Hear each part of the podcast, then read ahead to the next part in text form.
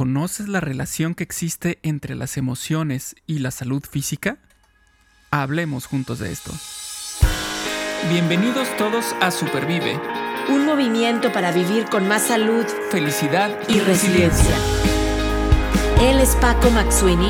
Ella es Aide Granados. Y juntos y juntas hablamos de esto.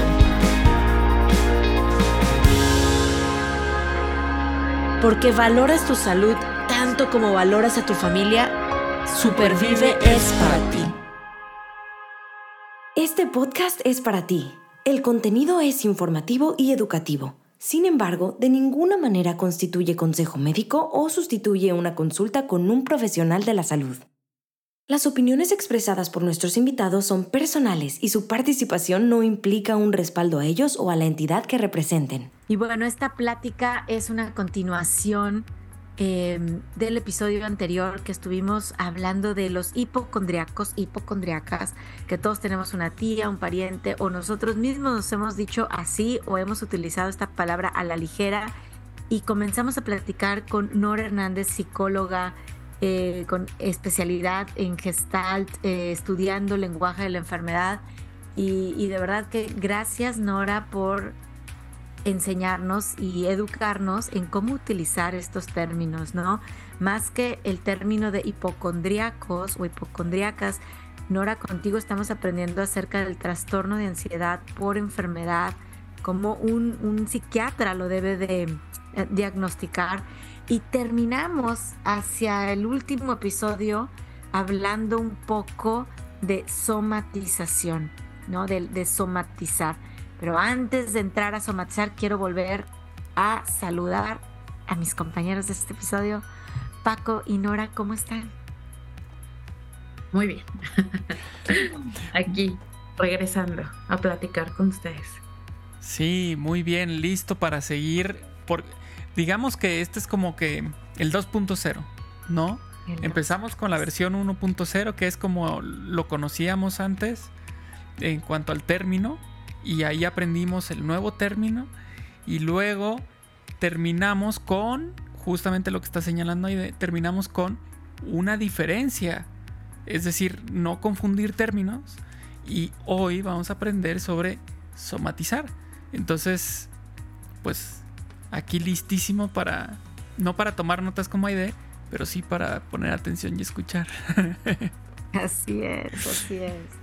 Bueno, me toca, me toca. Yo quiero empezar, yo quiero empezar con esto. Quiero preguntarte, Nora, eh, ¿qué signos, cómo me doy cuenta, cuáles son, qué es lo más común con lo que me puedo dar cuenta de que estoy somatizando emociones de manera de dolencias o afecciones físicas? Bueno, si partimos como del trastorno, ¿no? O sea, ya, ya sacando que no, no tenemos síntomas, bueno, no hay una enfermedad, pero yo tengo síntomas, ¿no? Entonces, si no es un trastorno, y es como la mayoría de la gente, porque la verdad es que el trastorno también es muy difícil de cubrirlo, sino más bien toda la gente estamos somatizando lo que tenemos en nuestra mente, ¿no? En nuestra, en la experiencia de día con día, lo que hemos pasado a lo largo de nuestra vida. Entonces, eso de alguna forma se va a somatizar. Entonces, ¿cómo es que nos damos cuenta? Pues a lo mejor nos enfermamos mucho de algo, hay un síntoma eh, clave, ¿no? Por ejemplo, me enfermo mucho de la garganta. Algo recurrente. algo muy recurrente. Me enfermo mucho del estómago, me enfermo mucho de la cabeza. Este, no sé, algo muy recurrente y no hay un, no hay un, no hay, un diagnóstico, ¿no? el doctor siempre te dice, todo sale bien. Entonces ahí es un, pues, ¿qué está pasando? ¿Qué es lo, es lo que seguiría? Entonces ahí nos damos cuenta que, que, a lo mejor estamos somatizando. Estamos somatizando algo que, que nuestro pensamiento, nuestras emociones nos han querido decir. Esto es como de lo que estudio el lenguaje de la enfermedad. ¿Qué, qué, la enfermedad qué nos está diciendo?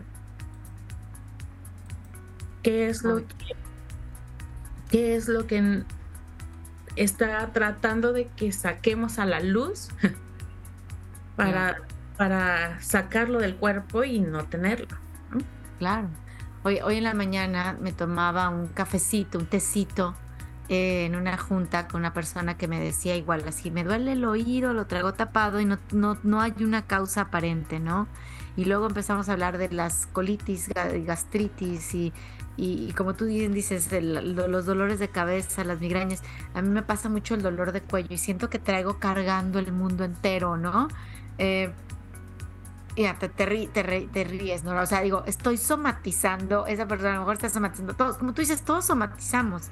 Entonces, el tema aquí es, yo sí creo que el cuerpo habla, y de hecho a veces el cuerpo grita, ¿no? O sea, no nada más habla. La cosa es que le hagamos caso y, pongamos bien el oído.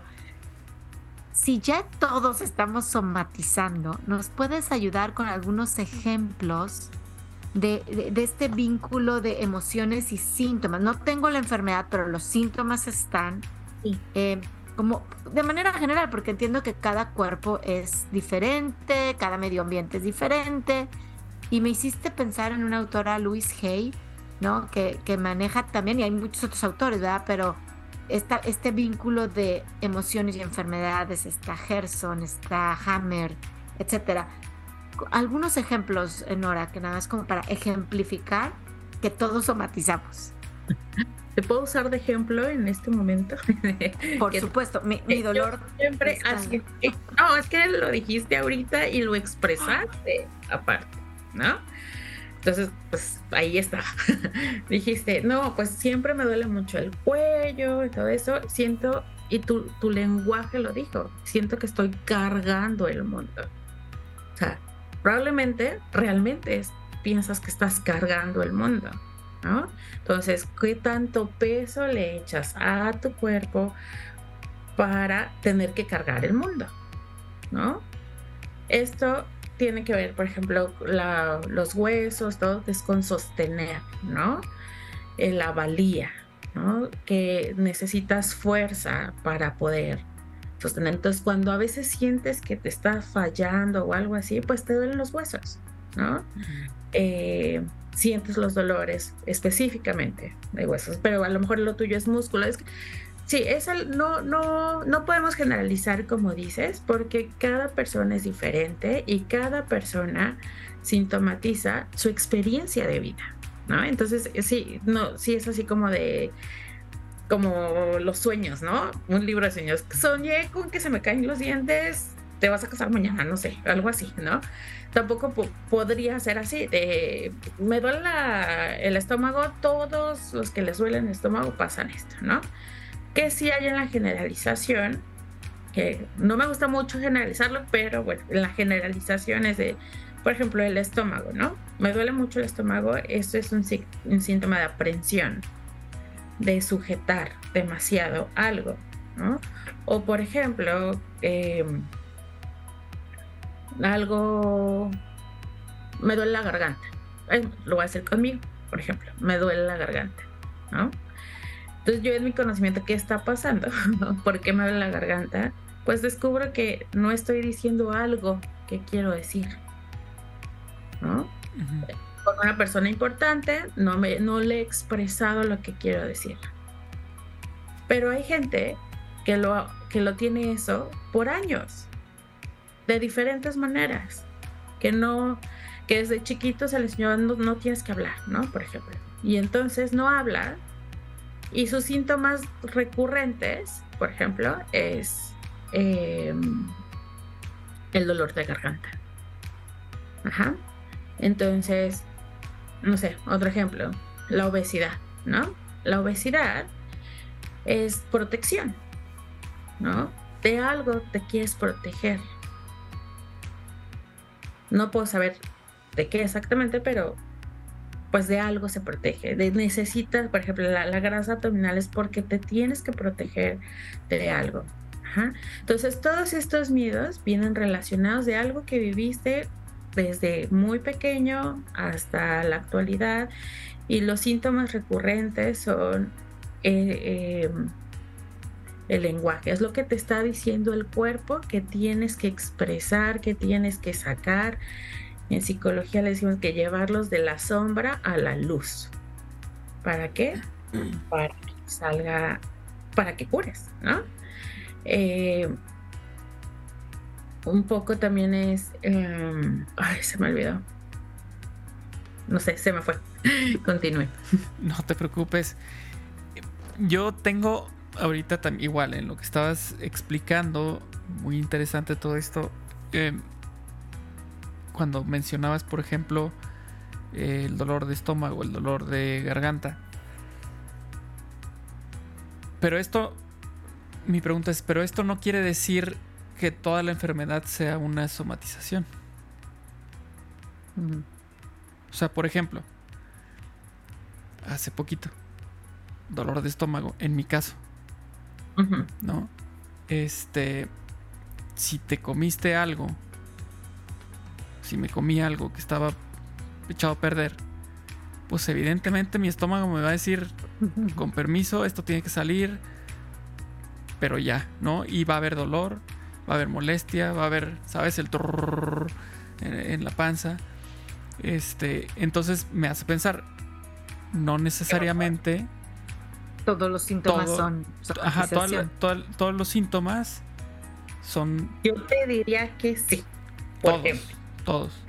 Yo diría que sí. ¿no? O sea, mi, mi pensamiento es que sí, tampoco no puedo ser el de yo creo que, o sea, no sé, puedo, puedo estar equivocada, ¿no? Pero yo creo que sí, ¿no?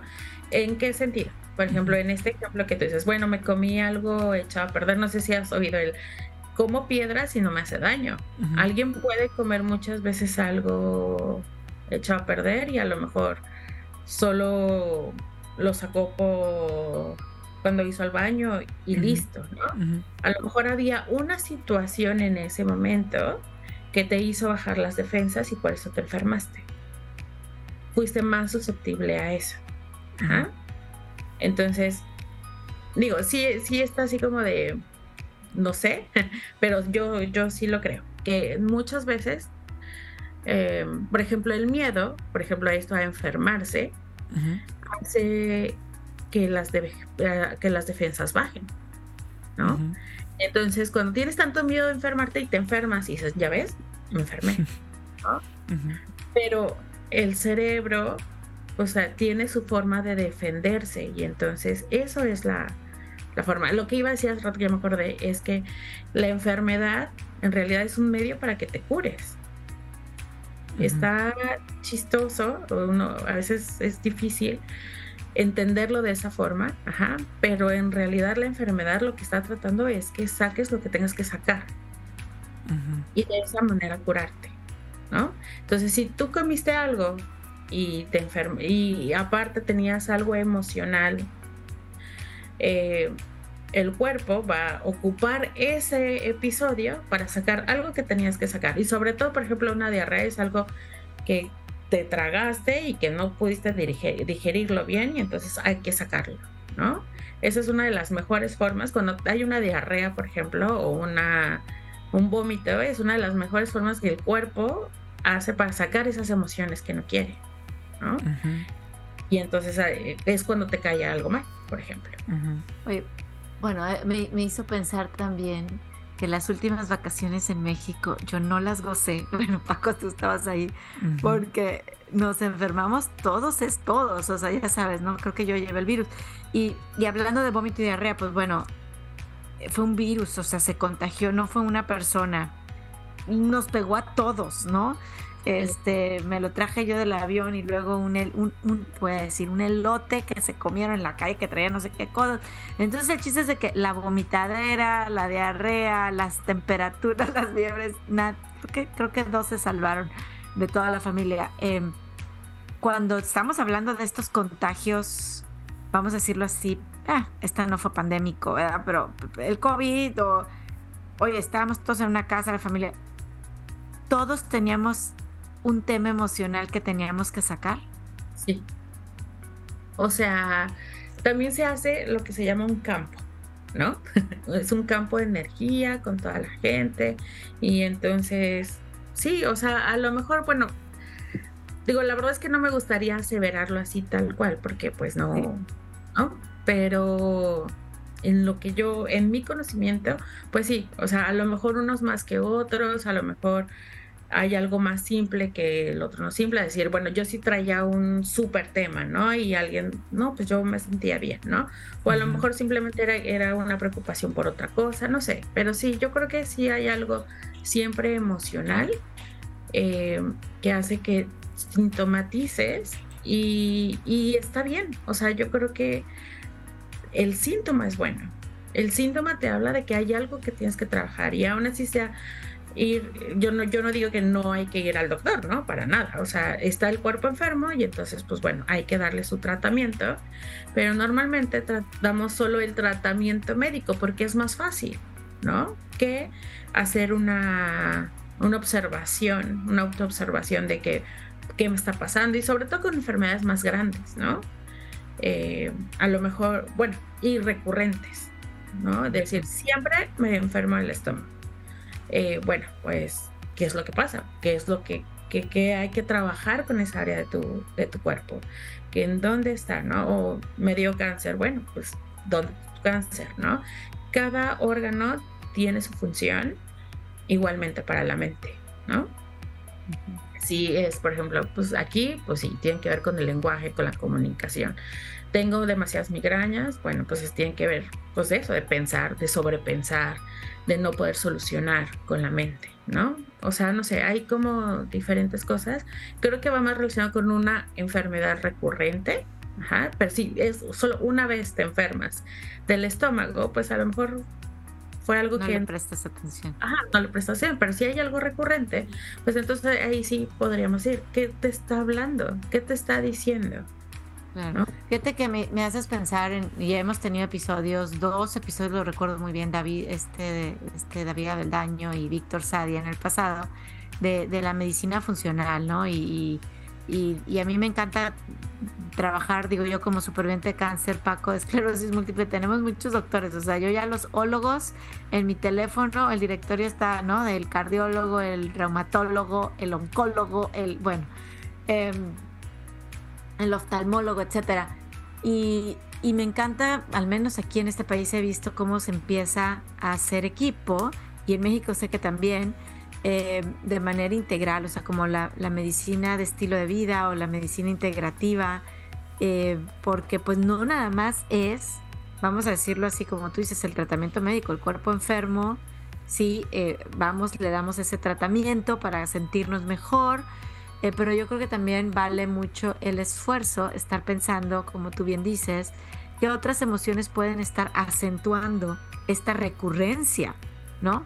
de mi pasado, de mi niñez o de, situaciones que estoy viviendo en este momento y que puedan estar creando como esa cascada eh, de, de, síntomas, pues, exacto, que, que, que, sí, algunos pueden decir, claro, le está doliendo, tiene el nervio ciático apachurrado, porque en mi caso yo tenía un fibrolipoma en mi cadera hace un año que me creció, ¿verdad? O sea, que dices, me lo tuvieron que quitar, pero pues ahí estaba el nervio ciático apachurrado por esa bola, ¿no? Entonces, pero entonces me voy a tu pregunta, ahorita que lo platicamos, ¿y por qué me salió?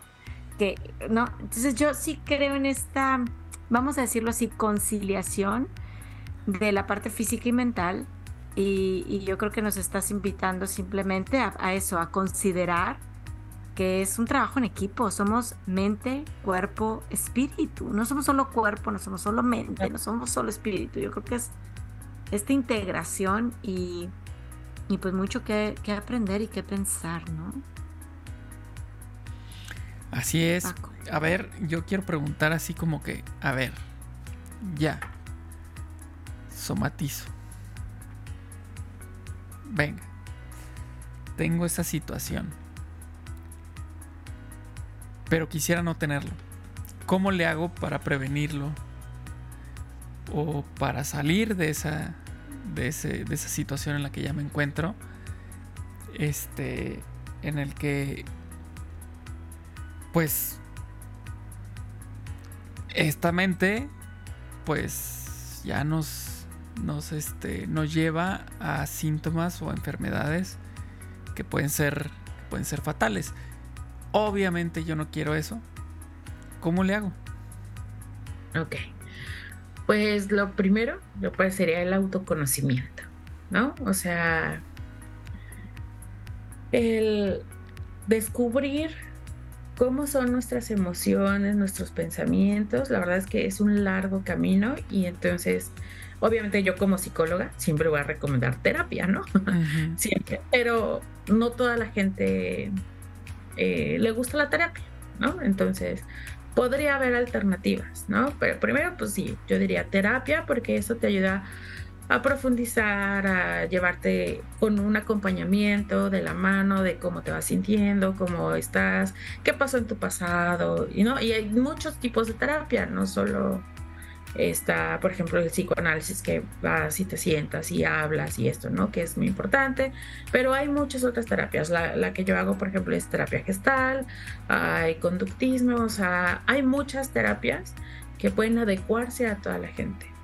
entonces, yo sí invito mucho a este autodescubrimiento, porque en este autodescubrimiento, pues vas sacando traumas, este soledades, depresiones, eh, pues todo eso que no se saca y que es lo que te lleva a sintomatizar, ¿no? Mm.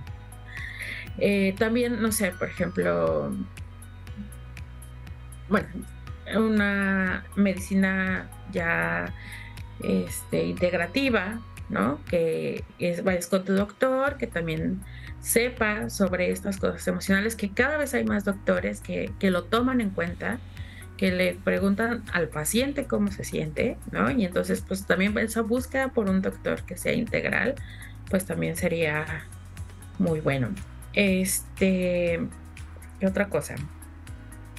Hay terapia de imanes, hay constelaciones familiares, o sea, hay muchas herramientas hoy en día para ayudar a ese autodescubrimiento. Pero yo creo que ese es como el primer punto, el poder sacar todo lo que está inconsciente, que es lo que nos lleva a enfermarnos, ¿no?